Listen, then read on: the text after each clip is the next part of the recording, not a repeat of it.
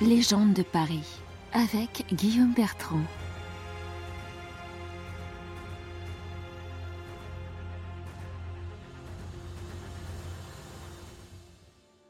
Il est de ces affaires qui marquent profondément l'histoire. Celle qui suit entacha durablement le règne de Louis XIV, pourtant à l'apogée de sa gloire. Meurtre en série, empoisonnement, messe noire, satanisme et sorcellerie l'affaire des poisons impliqua des personnages parmi les plus illustres de l'époque. Un vent de psychose souffle sur Paris. Comment témoigne Madame de Sévigné? À la cour, c'est la stupéfaction, l'affolement, le chaos. Découvrons la face obscure du règne du roi Soleil. Tout commence dans le marais parisien. Au numéro 12, rue Charles V, où s'élève le majestueux hôtel de Brinvilliers. Derrière ses portes vit une femme de cour, répondant au nom de Marie-Madeleine Dobré, dite la marquise de Brinvilliers. Tout comme son époux Volage et dépensier, la marquise de Brinvilliers avait de nombreux amants, dont un qu'elle affectionnait tout particulièrement. Le capitaine de cavalerie Jean-Baptiste Gaudin de Sainte-Croix. Ce belâtre libertin, mythomane et escronotoire, passionné d'alchimie, ulcérer le lieutenant d'Aubray, qui, scandalisé par l'inconduite de sa fille, le fit embastiller pour six semaines. Dans sa cellule, Godin de Sainte-Croix fit la connaissance d'un certain Etchilli, un Italien qui se vantait d'être artiste en poison. Très intéressé, il se fit recommander au maître chimiste Christian Glaser, un enseignant au Jardin des Plantes qui tenait boutique dans le faubourg Saint-Germain et qui le fournit en poison. De là, Godin de Sainte-Croix initia sa maîtresse à la confection et au maniement de la poudre de succession. Un savant mélange d'arsenic et de bave de crapaud dont la marquise devint une experte. Car oui, rapidement l'élève allait dépasser le maître.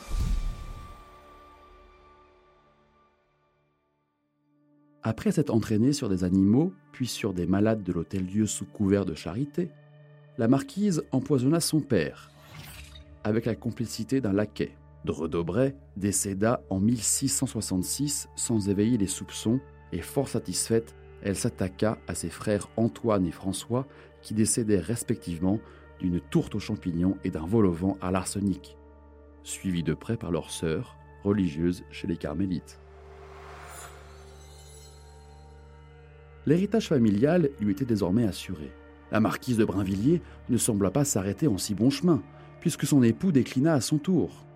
Mais celui-ci, prudent, se retira dans ses terres picardes, loin de Paris et de sa femme. Cette fois, Gaudin prend peur, car il se pense le prochain sur la liste. Il enferme donc les preuves de la culpabilité de sa maîtresse dans une cassette, contenant deux reconnaissances de dette, 34 lettres d'amour et des fioles de poison, à n'ouvrir qu'en cas de mort antérieure à celle de la marquise. Le 31 juillet 1672, alors que Gaudin de Sainte-Croix se trouvait dans son laboratoire de l'actuelle impasse Maubert, le visage couvert d'un masque de verre et la tête penchée sur son fourneau, celui-ci explosa et le tua sur le coup. La marquise de Brinvilliers, ayant appris la mort de son amant, tenta de récupérer la compromettante cassette et essaya même de corrompre l'huissier de justice, qui refusa.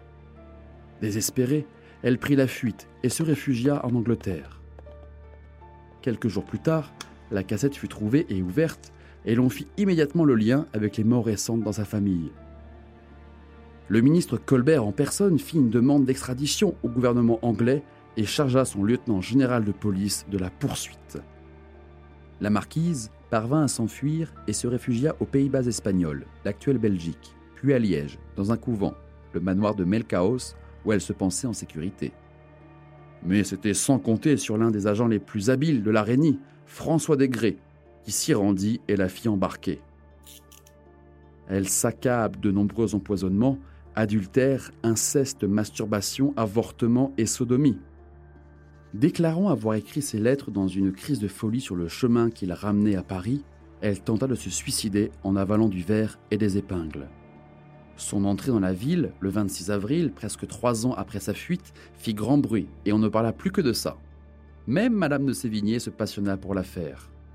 La Brinvilliers fut soumise à la question, et le 17 juillet fut amenée devant Notre-Dame afin de faire amende honorable et confessa tous ses crimes publiquement. Elle remonta dans la charrette, l'emmenant vers la place de grève qui débordait de monde, au point que l'on a dit que les théâtres n'avaient point joué ce soir-là, faute de public. Après lui avoir coupé les cheveux et bandé les yeux, le bourreau la décapita à l'épée.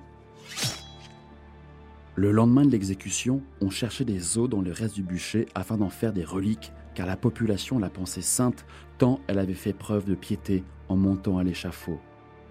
Les crimes de la marquise n'étaient qu'un prologue à une série de scandales et de révélations qui allaient devenir, quelques années plus tard, l'affaire des poisons. Découvrez toutes les légendes de Paris par Guillaume Bertrand aux éditions Webedia Books et écoutez les épisodes du podcast sur toutes les plateformes.